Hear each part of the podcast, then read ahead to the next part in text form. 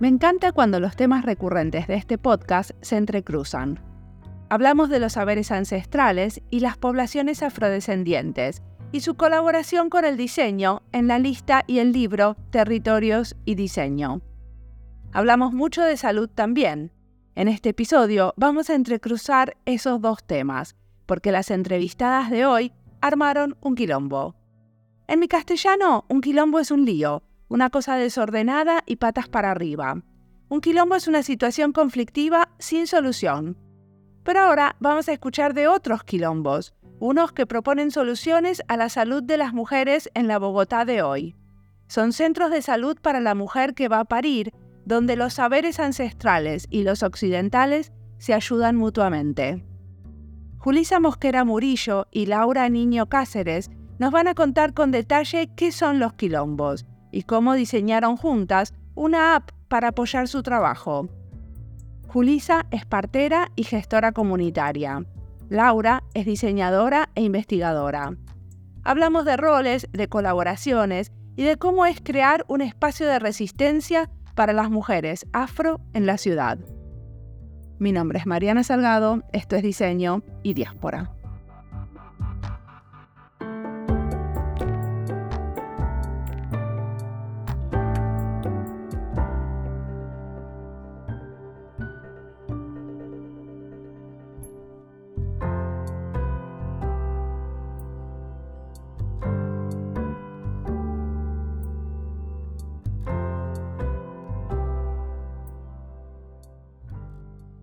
Mi nombre es Yulisa Mosquera Murillo.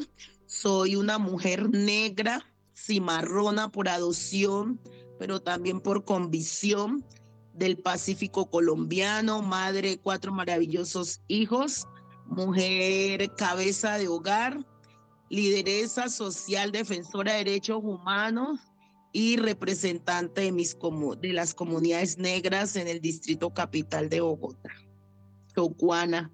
Eh, un departamento azotado por la violencia, pero que trabajamos desde la distancia para que eso cambie. Soy Laura Niño, soy antropóloga cultural, soy diseñadora estratégica, diseñadora sistémica y llevo muchos años trabajando el tema de la salud y buscando crear puentes entre diferentes sistemas, poblaciones, grupos y en particular yo diría que haber conocido a Yulisa y haber conocido el Quilombo ha sido de las cosas más lindas que me han pasado porque no solamente he logrado construir al lado del Quilombo algo de lo cual me siento muy orgullosa, como es el app eh, Quilombo, pero he tenido la gran oportunidad de conocer a, a una mujer que me inspira increíblemente y a la que admiro profundamente. Siempre que estoy al lado de Yulisa, me siento increíblemente afortunada. Contanos entonces, ¿qué es quilombo, Yulisa? Los quilombos, los quilombos son centros de atención diferencial en salud. Son centros que a través de la lucha de mujeres, eh, todas sobrevivientes del conflicto armado, logramos eh, llegar a Bogotá y plantearle al gobierno de esa época la posibilidad de traer nuestra medicina a, a la ciudad de Bogotá. Todas veníamos del Cauca, Nariño, Chocó, pero sentíamos que el sistema era agresivo con nuestras mujeres. Y entonces nos pensamos, ¿por qué no traer nuestra medicina y nuestra práctica a una ciudad como Bogotá, donde por culpa del desplazamiento las mujeres eh, y hombres y niños han tenido que emigrar? Y, y, queremos que se nos atienda desde una forma diferencial. Entonces los quilombos son esos espacios de resistencia a las comunidades negras, donde ponemos al servicio de todas las comunidades nuestras prácticas curativas en salud y em, donde logramos que la gente se reencuentre con ese territorio que por la guerra han tenido que dejar. Entonces, son centros de atención diferencial en el sentido de que, por un lado, atienden eh, a gente que, que fue desplazada y por otro lado, porque las prácticas son diferentes. Porque lo que hacen es eh, tener una práctica que no es de medicina tradicional. ¿Entiendo bien? No, cuando hablamos de medicina, cuando yo te hablo de diferencial, es eso que las comunidades tenemos, es decir, poder en un mismo lugar tener eh, una partera, tener una sabedora y que a través de las plantas traídas del territorio podamos prevenir las enfermedades, porque ahí trabajamos en la prevención de las enfermedades a través de nuestras plantas y a través de todo este tema, tanto espiritual, pero también todo este tema de conectarnos con el territorio. Entonces, porque el sistema de salud es, es tan grande que es un sistema de salud donde todos se atienden de la misma forma. En los quilombos no. En los quilombos hay unas prácticas especiales que hacen que eh, hablemos de unas prácticas diferenciales. Perfecto. Y mm, ¿Qué es lo que sucede cuando una partera y una sabedora trabajan en el mismo lugar? Pues eh, la atención, empezando que la atención es un más humanizada en todos los sentidos. ¿Por qué? Porque el sistema occidental pone al médico y a, su paciente eh, en unos tiempos determinados, por decir algo. Lo voy a hablar en términos castizos, Laura me corregirá de lo médico. Llego, mujer, a, la atención eh, eh, eh, en un centro médico o en los hospitales y el médico muchas veces ni siquiera se toma el trabajo de hacer esta conexión, de, de, ver quién es el que está al frente padeciendo lo que me está narrando, ¿sí? Entonces, y, y recetan de acuerdo a lo que tú vas narrando, pero sin tener este vínculo que podemos tener a través de la mirada.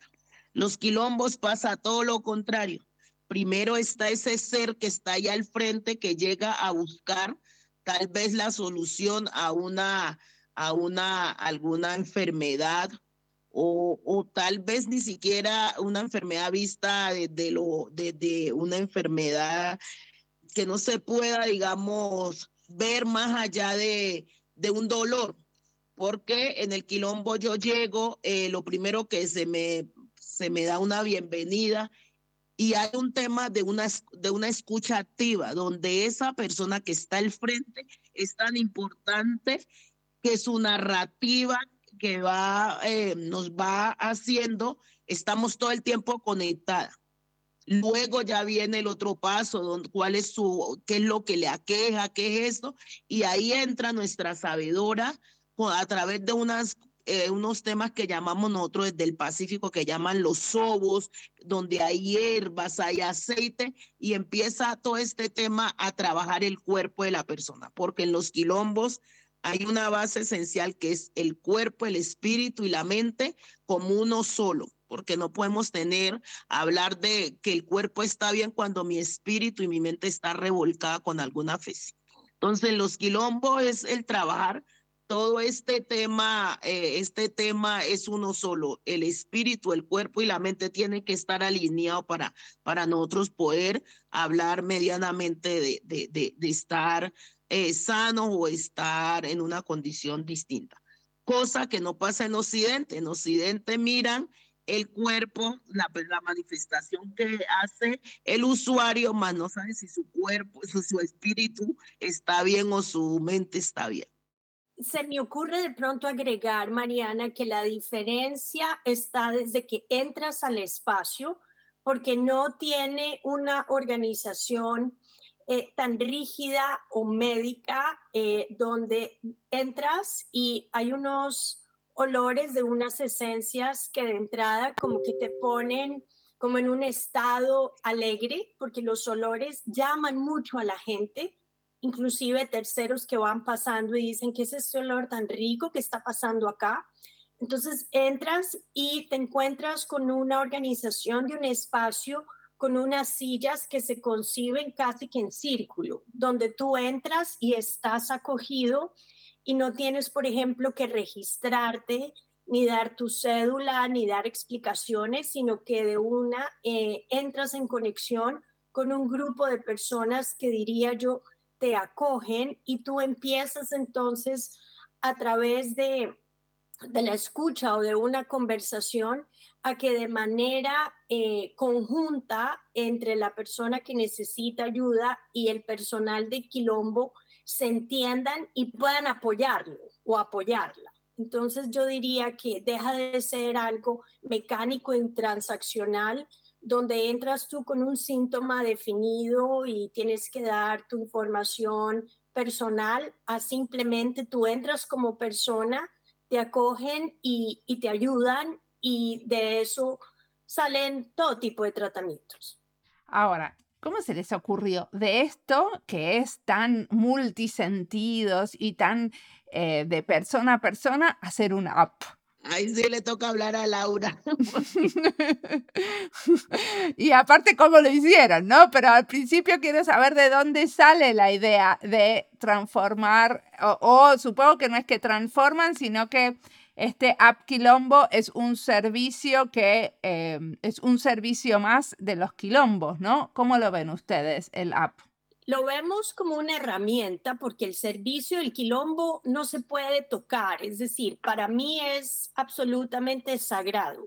Ellas tienen una manera de funcionar, pero están absolutamente inundadas en formularios en papel y tienen que además llenar unas bases de datos del distrito que después de haber hecho mucha investigación etnográfica y de haber hablado con Julissa y con el personal del Quilombo mucho tiempo antes de concebir el app, en palabras de ellas, ellas definen estos formularios como una nueva forma de esclavitud moderna y, lo ves. Es decir, los, los, yo me senté a estudiar los formularios, son ilegibles, son redundantes, no representan las prácticas del quilombo, cambian el enfoque de la persona al formulario porque son muy dispendiosos, son muchos.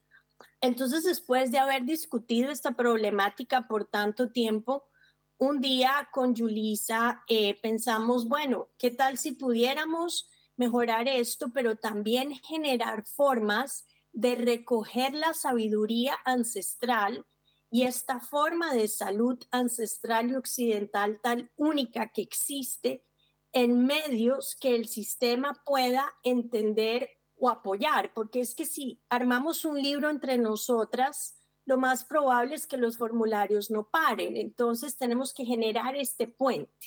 A ver, pero un minuto. ¿Los formularios es algo que les pide el gobierno de Colombia para funcionar? Eh, sí, eh, Mariana.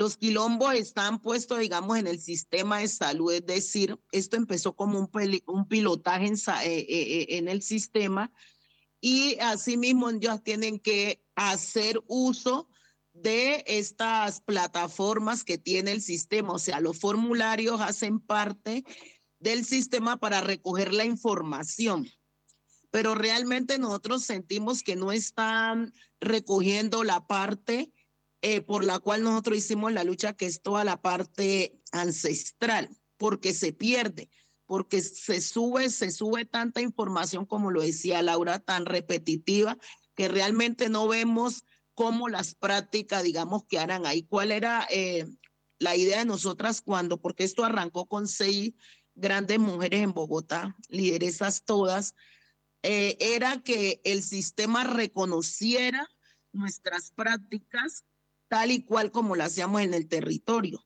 Pero el sistema dice, bueno, sí están las prácticas, pero aquí tenemos nosotros que, que sumar eh, cuántas familias, porque el sistema le interesa más el volumen, cuántas personas se atienden desde, desde este mismo sistema, cómo se atienden a estas personas, más no que queden inmersas las prácticas. Por eso cuando Laura me habla a mí de la, de la para mí fue una cosa, primero porque yo le decía a Laura, la tecnología es una herramienta tan fundamental que los pueblos que no accedamos a ella seguiremos en el rezago y seguiremos invisibilizados.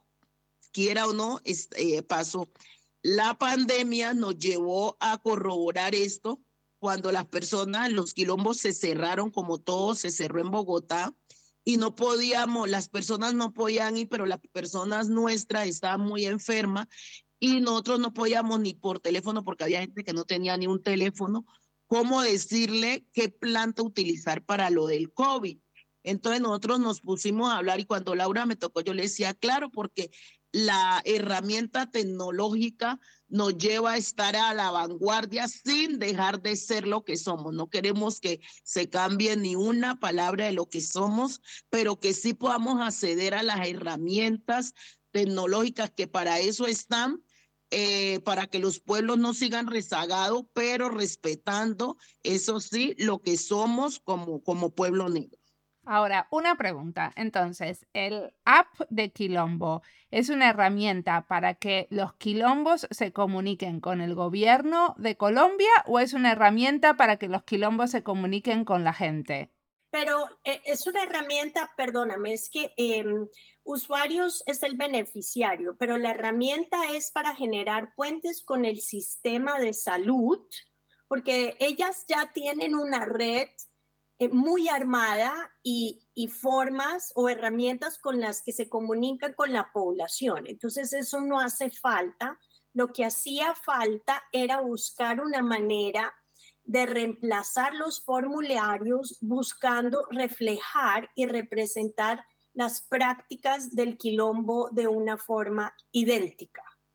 Entonces, en este momento eh, tenemos el app y, y, como lo menciona Julisa, eh, guarda la lingüística y las actividades de lo que hacen. Eh, yo simplemente escuchaba y tomaba ese lenguaje y preguntaba qué significa entumbar el ombligo, qué significa el bao, qué significa esto, pero digamos que todas esas prácticas se recogen, tanto la medicina ancestral como de la occidental, y la arquitectura misma del app refleja también esto que te decía yo, por ejemplo, que el registro es algo secundario donde empezamos con el seguimiento y se hace un registro posterior, porque el registro ocurre en el quilombo hacia al final de, de, la visita y no al principio. Entonces se diseña todo para poder recoger la riqueza y digamos el valor de las prácticas y para generar un puente con el sistema desde la perspectiva de ellas. Entonces,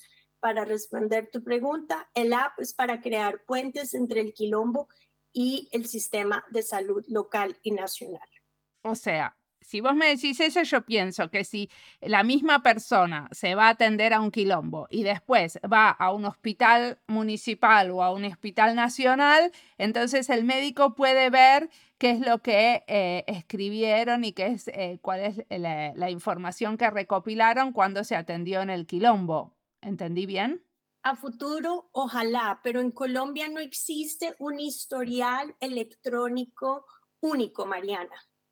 Entonces, esto eh, es una decisión del Ministerio de Salud donde le pide a todos los entes de salud, porque hay público y privado en Colombia, que desarrollen ellos mismos sus sistemas informativos. Entonces, es decisión de cada eh, entidad en salud de hacer esto. Entonces, por el momento, la idea es que por lo menos los datos empiecen a existir en el sistema nacional de datos en salud, pero no necesariamente en un historial clínico nacional.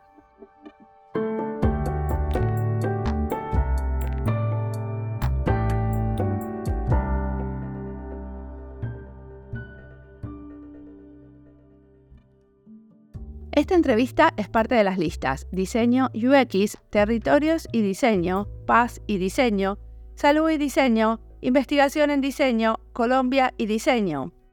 Las listas las encuentran en YouTube, en Spotify y en nuestra página web en la sección de recomendados.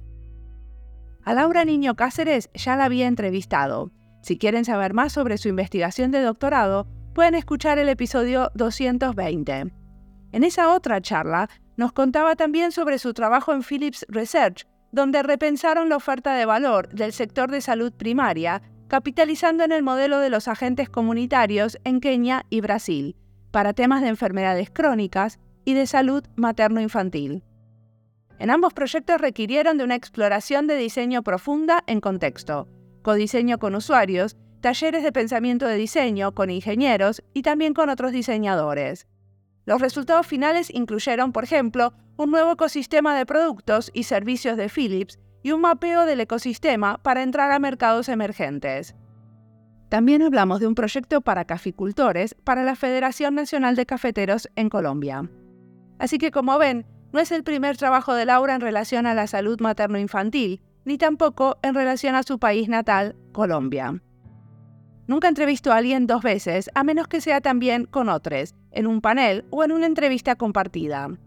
Es una manera de tratar de tener diversidad de proyectos y dar el micrófono a diferentes personas. Hace poco alguien se quejaba y me decía, pero yo cambié mucho desde que me entrevistaste y ahora tengo otras cosas para contar. Bueno, si es así, entonces compartimos la entrevista con otros y contamos sobre un nuevo proyecto, pero desde roles y perspectivas diferentes, como es el caso de esta entrevista. Todavía me queda en estas entrevistas de salud incluir a los pacientes. Si tenés un proyecto en salud y querés contarlo en este podcast, comunícate, pero contame quiénes, aparte de la diseñadora o el diseñador, pueden participar. Si tenés un paciente, un familiar y alguien del hospital o la clínica, entonces va a salir mejor la entrevista y encantada de hacerla. Ahora sí, sigamos escuchando a Julisa y Laura, que tienen mucho más para contarnos. thank you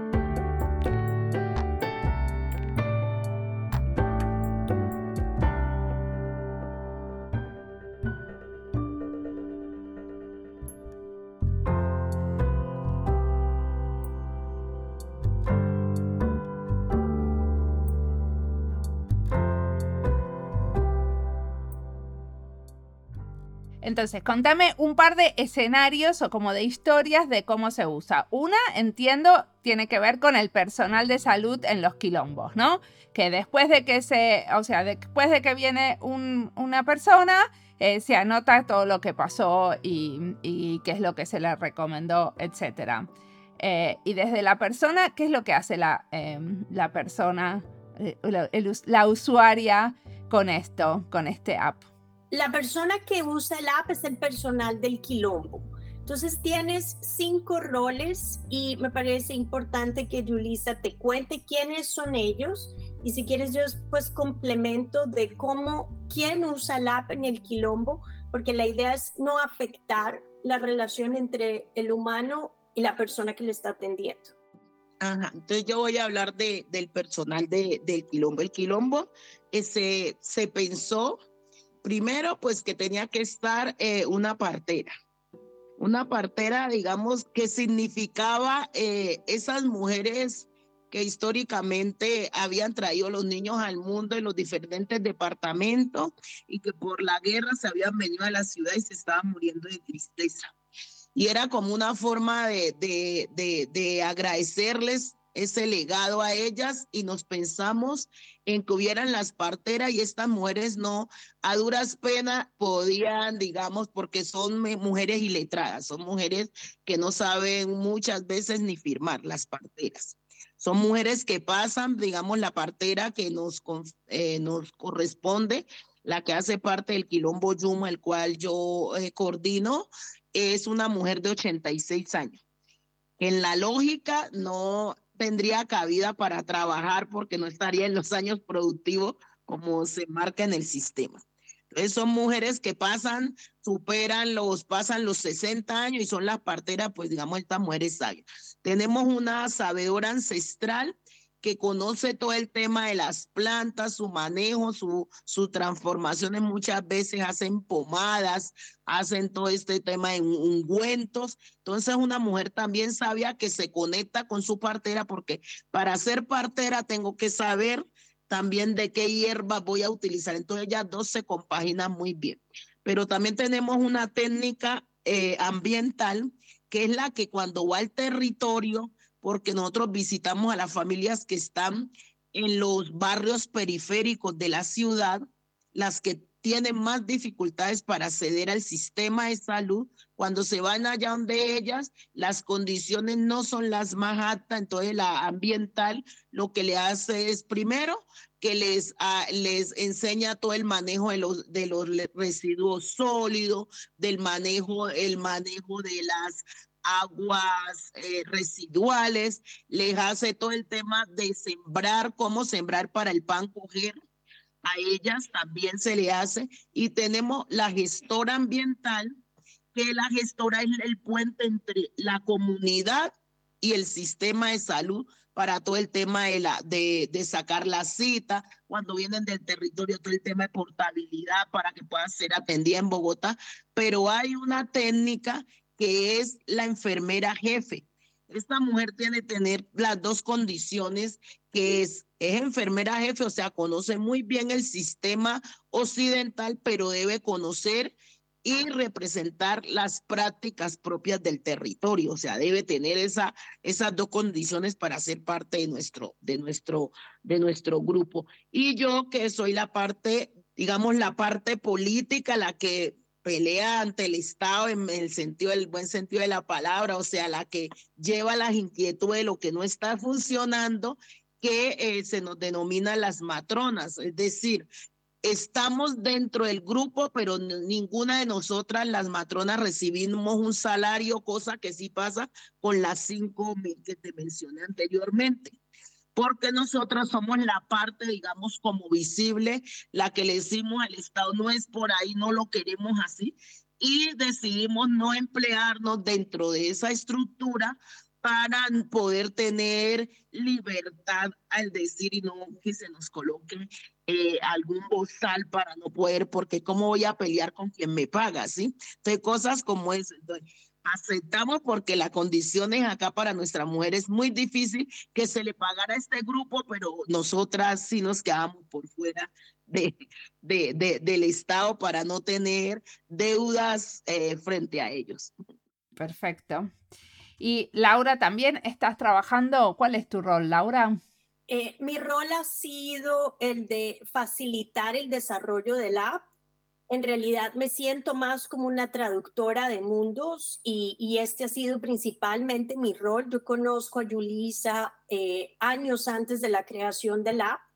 Cada vez que iba a Colombia trataba de, de conectarme con ellas, de visitarlas. Entonces, a partir de seguirlas, conocerlas, de admirarlas por mucho tiempo, eh, surge esta oportunidad y, aplicamos para una subvención que nos permite materializar el grant.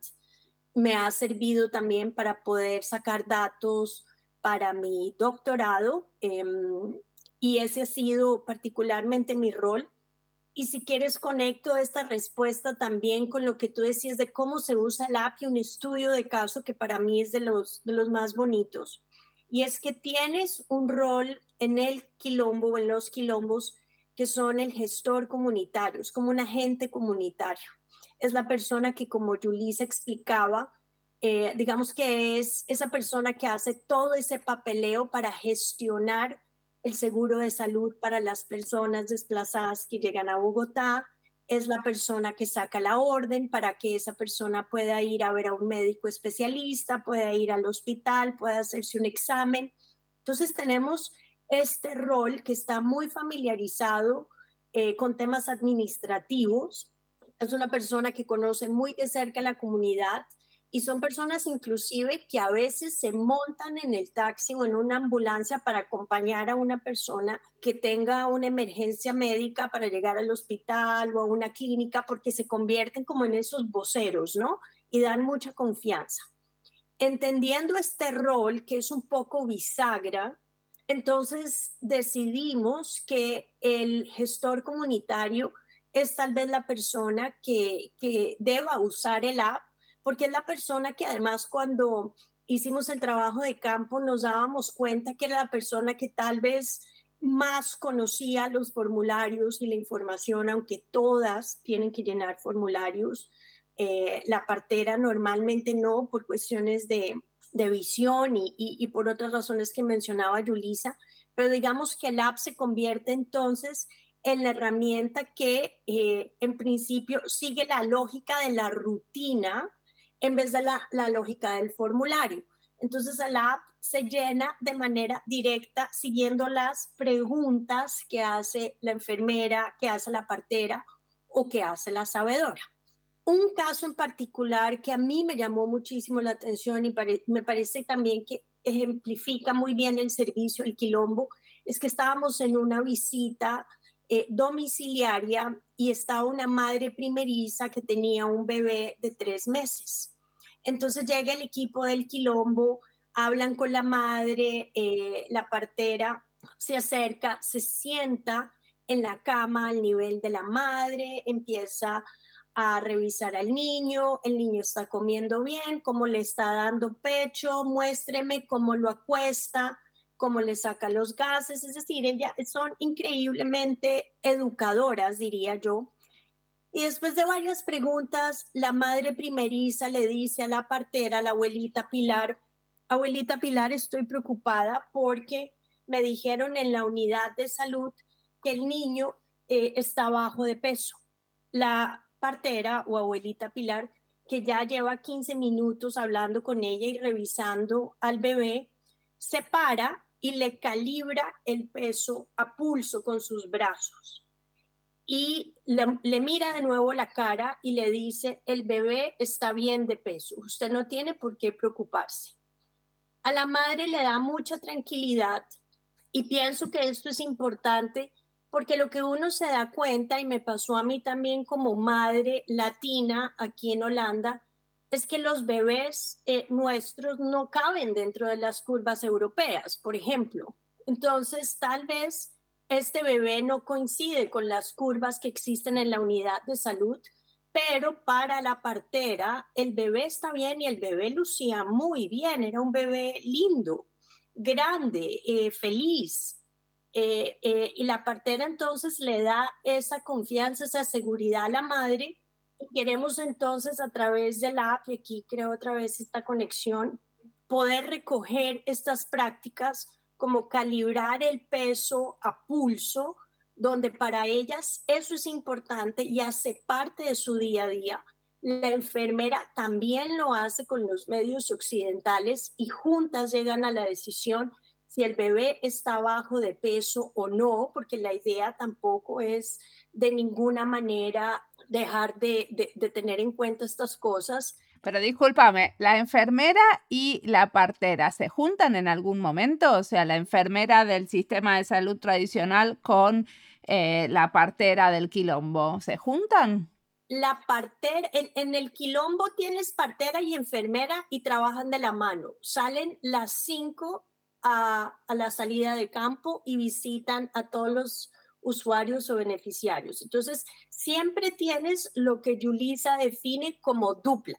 Entonces, siempre vas a tener la perspectiva eh, ancestral y la perspectiva occidental. Eh, lo que se da uno cuenta es que la perspectiva ancestral es lo que más le genera tranquilidad a la población y es apoyada por la medicina occidental. Entonces no existe este nivel de contradicciones o de subordinación o de arrogancia de una sobre la otra, sino que hacen, hacen um, una perfecta combinación, diría yo. Tienes estas dos perspectivas, este yin y este yang, que se encuentran y le permiten entonces a la madre en este caso o a una persona de edad mayor o a una mujer embarazada, sentirse entonces atendidas, escuchadas y apoyadas desde un ángulo o perspectiva tanto cultural como emocional, como personal, como fisiológica. Perfecto, o sea, como que de alguna manera esta enfermera occidental está trabajando adentro de un marco poco tradicional, que es un quilombo. Correcto. O sea que ustedes lograron esto de tener una legitimidad a partir de tener enfermeras tradicionales como parte del equipo. Sí, era como la apuesta, porque era que tampoco queríamos eh, vernos como que no estamos de acuerdo con la medicina occidental, no, lo que queremos es hacer esa combinación perfecta y que tú como usuario puedas decidir eh, en el sistema de salud por quién quiere ser atendida. Era, era simplemente eso, tener uno la posibilidad. Las comunidades nuestras, hay territorios todavía en el Pacífico que cuando llega un médico, hace tiempo su sabedora y su partera hicieron la labor.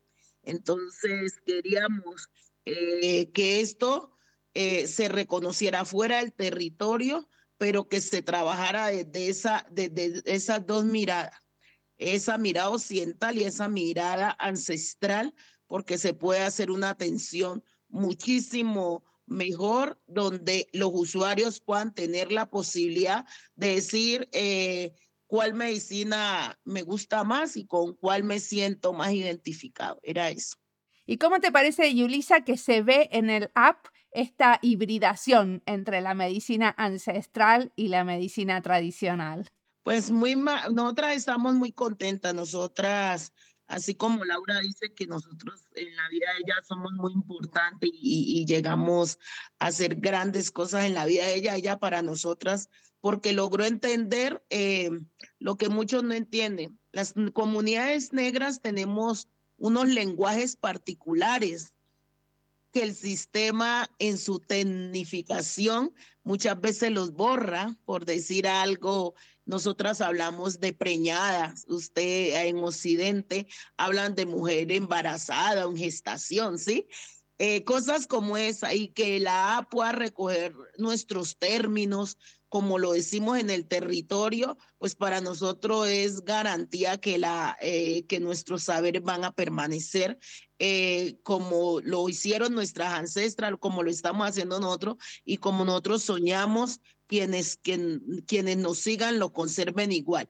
Por eso la AB desde ese respeto, porque lo, lo hablamos, dimos, no queremos que nos cambien porque de acuerdo al territorio yo tengo uno, una terminología distinta. No habla el mismo el negro el chocó, no habla igual el negro caucano. Y en los quilombos, cada una viene de una región, o sea, la abuela Pilar es del Cauca, está Beatriz, que es la sabedora, del Chocó, eh, la enfermera Julie también es chocuana, pero tenemos a Yandra, que es cosa y es, nació en Bogotá, es afrobogotana, entonces tenía otro concepto y los lenguajes cambiaban. Entonces a veces le dicen a uno el sistema ese atrevido y le dice, hable bien, así no se dice. Entonces eso me molesta sobremanera porque digo, este es el lenguaje que hemos tenido siempre y, me hago entender y mi lenguaje es tan válido como cualquier otro lenguaje y la A recogió todo eso, o sea, que en, la A ese híbrido tú lo vas a reconocer. Los términos como se dicen en Occidente, pero también como lo hablamos nosotros en los territorios. Entonces, muy, es muy, es muy interesante eh, tener esta posibilidad también, pues, también como una forma de educar y no creas que la A se va a eh, convertir también en una un tema de, de reivindicación de derechos, pero también un tema de bajar los niveles de racismo y discriminación cuando siento que el otro no habla como hablo yo, entonces el otro es menos porque su lenguaje no es tan claro ni es el lenguaje que nos han impuesto. ¿Quieres agregar algo, Laura? Una parte del proceso, eh, Mariana, que fue absolutamente fascinante, es que teníamos, eh, montamos unos, unos iconos, por supuesto, de, de, piel oscura para, para representar los diferentes usuarios o los grupos poblacionales con los que trabajaban ellos, para representar los roles. Y entramos en una discusión fascinante porque nos dijeron, no, pero estos iconos están muy limitados porque nosotras todas tenemos narices diferentes, eh, tenemos pelos diferentes, tenemos muchos rasgos muy diferentes y usted, Laura, no ha recogido la complejidad de nuestros rasgos dentro de los iconos del arte.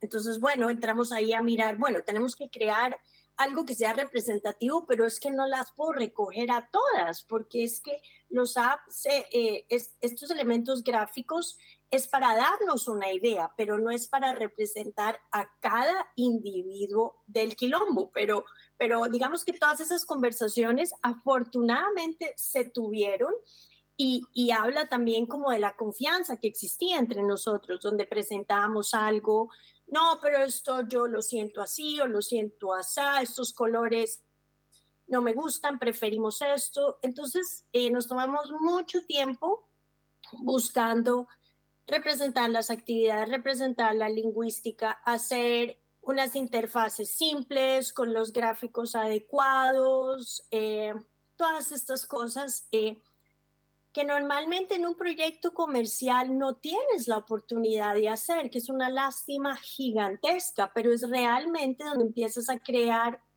esos puentes entre, entre los mundos y donde, claro, tienes que dedicar más tiempo a esto, pero es que de lo contrario, esa representación de la diversidad de una sociedad como Colombia, de lo contrario, no existe dentro de los espacios digitales. O sea que de alguna manera ustedes también trabajaron como un quilombo, ¿no? Como dándole tiempo a las cosas y parando en esos detalles que tenían importancia. Tienes toda la razón. Afortunadamente pudimos tomarnos el tiempo y, escuchar, escuchar mucho. Perfecto. ¿Y en el futuro? Eh, ¿Qué tienen pensado que esto se, eh, que esto vaya para dónde? Tenemos tantos sueños. Por ahora, digamos, está es a Quilombo Yuma, es, digamos, estamos haciendo el pilotaje. La idea es que en este momento en Bogotá hay 10 quilombos, uno por cada dos localidades. Y la idea es que eh, a partir, ahorita estamos en la reformulación de la política pública afro en el distrito y hemos solicitado en esa reformulación que en cada localidad, digamos, Bogotá está conformada por 20 localidades por ahora, y la idea es que en cada localidad donde haya comunidad negra haya un quilombo, o sea, 20 quilombos, y que los 20 quilombos tengan esta misma posibilidad de la... Es difícil y por eso estamos peleando que, que los quilombos no sigan siendo acciones afirmativas eh, luchadas por sus representantes, sino que los quilombos se conviertan en una política pública o una política que tenga recursos para que se puedan implementar eh, todas estas acciones. Estamos dando pasos pequeños, como digo, vamos con pasos pequeños por ahora, digamos, nosotros como Yuma, pionero, pero que la idea es que todo Bogotá pueda contar con su A para que podamos hacer un ejercicio más real y que en tiempo real nos demos cuenta a la población cómo la estamos atendiendo, si se le está solucionando, si el sistema de salud, si está cogiendo las recomendaciones que se hacen desde lo quilombo. Entonces, ese es, digamos, nuestro sueño a mediano plazo que todas las localidades podamos tener los quilombos y los y de hecho pues eh, las las A pero necesitamos mucha eh, necesitamos mucha ayuda. Acá esto ha sido posible primero a, a, Laura que fue como ese ángel que yo le digo mi angelita que que de tanto hablar digamos y dijo bueno su doctorado a, a, se pensó en los quilombos pero la idea es, y, digamos, logramos eh, participar en un proyecto con una organización internacional que se llama Chernet Internacional y tiene pues también base aquí en Colombia. Y digamos como que ellos, Laura, eh, el proyecto lo hicimos, lo presentamos y ellos les pareció muy interesante y estamos en eso, pero nosotros necesitamos, digamos, apoyo eh, nacional, internacional, inclusive voy a mirar cómo estar con el gobierno alternativo que tenemos y decirle, mire, las comunidades están trabajando en su desarrollo, ayúdenos, porque nosotros no queremos seguir siendo solamente los que estiramos la mano, sino que también tenemos que ser parte de las soluciones de que las comunidades trasciendan en el tiempo. Entonces, por ahora el sueño es que llegue a todas las localidades la A, que podamos esto y que nosotros podamos, porque ahorita estamos en la fase de implementación, ahorita nos toca la segunda fase que ya es la implementación de la A y ya ella nos va a ir dando respuesta y ahí pues la exigencia va a ser más grande. No sé, la eh, para que tú complementes frente a eso. Espera, tengo unas preguntas antes. ¿Qué quiere decir Yuma? Yuma significa diosa de la fortuna, pero cuando te hablo de fortuna no estoy hablando nada de dinero Estoy hablando de la fortuna más grande que tenemos los seres, que es la salud. Yuma es un término africano, porque también fuimos como muy en esto que queríamos todo el tiempo que los quilombos, y quilombos, si tú lo ves, el quilombo en otro es con K. El quilombo de Brasil, que hablan de los quilombos, es con Q. El de nosotros es con K. ¿Y por qué? Porque hasta el nombre lo pensamos mucho cuando estas seis mujeres que te cuento nos pusimos. Dimos, las comunidades negras hemos estado encerradas y lo que quisimos fue como dar un grito de libertad. Por eso la casa extiende y decimos, no, los quilombos es una, una apuesta que se abre ante el mundo, ante la nación y le decimos, aquí estamos un grupo de mujeres. Entonces, Quilombo Yuma significa dioses de, diosas de la fortuna. ¿Y por qué? Porque las mujeres, para mí, las mujeres somos las paridoras de la vida y con nosotras así la guerra haya sido lo más fuerte, hemos seguido de pie. Entonces quisimos que Yuma, cuando la gente me dice, ay, de la fortuna, le digo, no, pero no es la fortuna que la gente lo lleva a lo económico. Yo hablo de la fortuna tan grande como es la salud, porque tú puedes tener muchísimo dinero, pero si no tienes salud, no tienes absolutamente nada. Entonces, Yuma significa eso. Otra pregunta. Eh, si yo soy una mujer blanca y vivo cerca de un quilombo, ¿puedo ir a atenderme a un quilombo? Eh, claro que sí, el quilombo no hace esas diferenciaciones. El quilombo, precisamente cuando yo te decía que ahí estaban las dos alternativas. Tú como mujer blanca puedes decir yo quiero que se me, a mí se me atienda desde, lo, desde las prácticas curativas de las comunidades negras.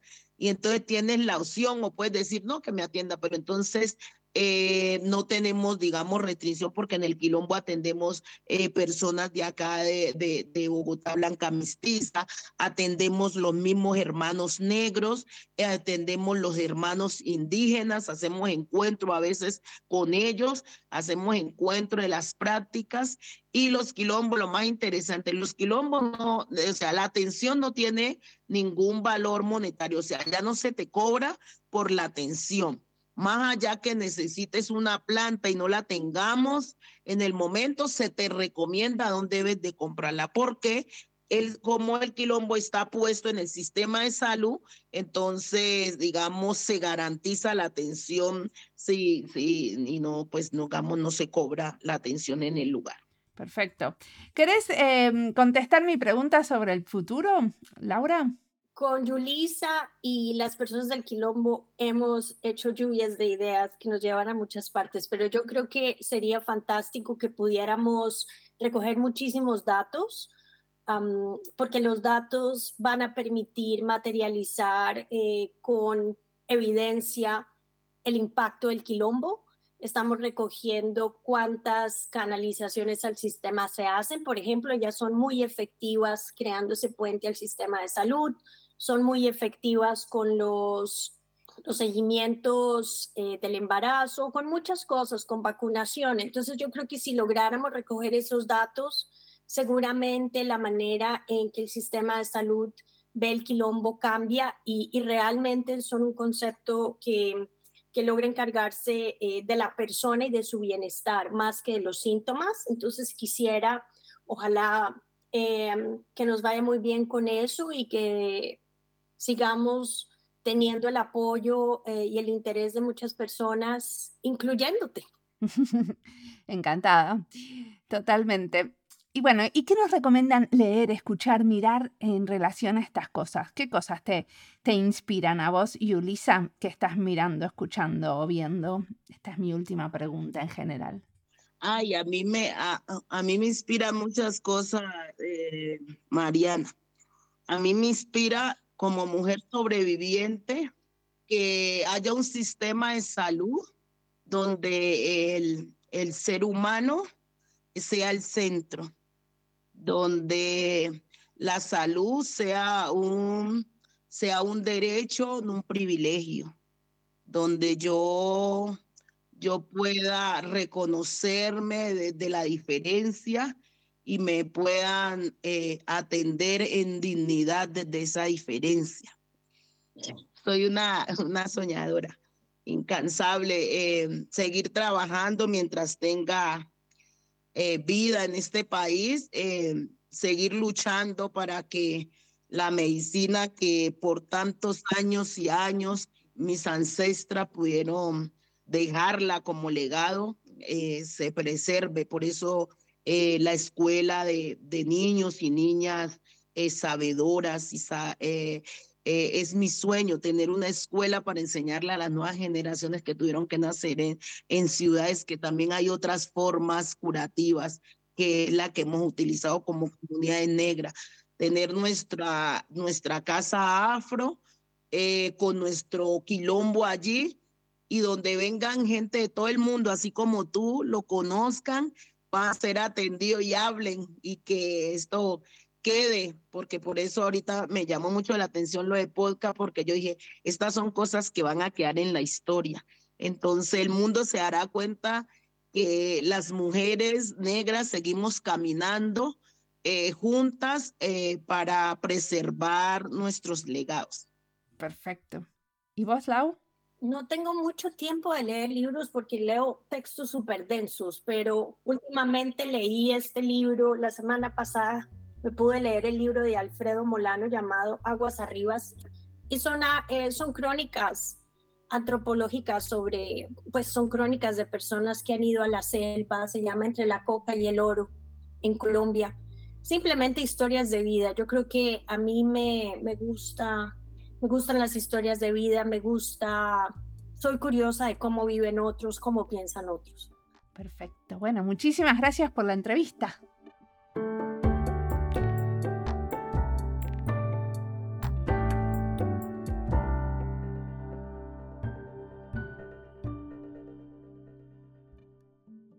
Me encantó cuando Julisa dice que primero alguien te atiende y luego te pregunta por la cédula de identidad, porque a veces tenemos tan incorporadas esas prácticas burocráticas que ni se nos ocurre que pudiera ser de otra manera. Y crear un espacio de resistencia es justamente eso, poner el énfasis en los gestos que le dan humanidad al trato, volver a lo fundamental, a mirarnos a los ojos y tocarnos para darnos serenidad y confianza. Entre los inmigrantes también creamos espacios de resistencia, donde nos arraigamos en nuestras prácticas, donde nos abrazamos y nos tocamos, que en Finlandia es raro. Nos recomendamos médicas que nos miran a los ojos, que son pocas. Nos encontramos a tomar sauna entre latinas, y esos son espacios de resistencia reinterpretados. O cocinamos juntos nuestra comida. En algunas cosas queremos integrarnos, en otras no. Y como dicen Julisa y Laura, lo que queremos es poder complementar prácticas que hacen a una convivencia amigable, no criticar unas u otras, pero tratar de poner lo mejor de cada una. Y en esa mezcla, en esa hibridez de prácticas diversas, creamos nuevos espacios que invitan a que pasen cosas diferentes, espacios de resistencia, como les dicen ellas. Como siempre, la música del podcast es de Antonio Zimmerman, el diseño de sonido es de Julián Pereira. Este podcast está publicado con licencia creativa común con atribuciones. Esto fue Diseño y Diáspora. Pueden seguirnos en nuestras redes sociales en YouTube, Instagram y LinkedIn y Twitter o visitar nuestra página web diseñoydiaspora.org. No olviden recomendarnos y recomendar nuestros libros. Nos escuchamos en la próxima.